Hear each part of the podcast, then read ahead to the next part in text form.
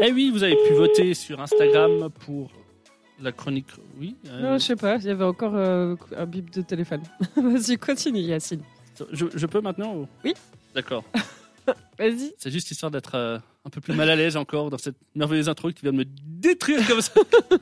ça s'appelle de la destruction d'intro. Mais non, vas-y. Non, vas-y, ah bah vas-y. écoutez, il reste quelques minutes, mais j'en profiter justement. Bah, on vous a parlé de- du record, justement, bah, vous avez pu voir et découvrir sur Instagram.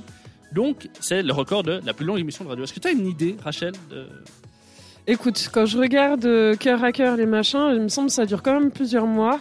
Eh J'ai ben, non. réfléchi entre deux, Le- mais je je sais Alors, pas. c'était le 14 février 2021.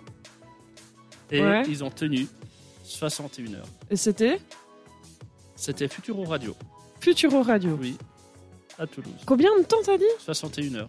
Ils vont essayer Ok. de battre leur record là, le 16 avril. Ok. Mais euh, après, il y a quand même des conditions. Hein. Faut que t'as le droit à des pauses, mais t'as le droit à 15 minutes de pause toutes les 3 heures. Ah ouais, quand même, Si tu t'endors, c'est mort. c'est mort. Eh oui. Oh.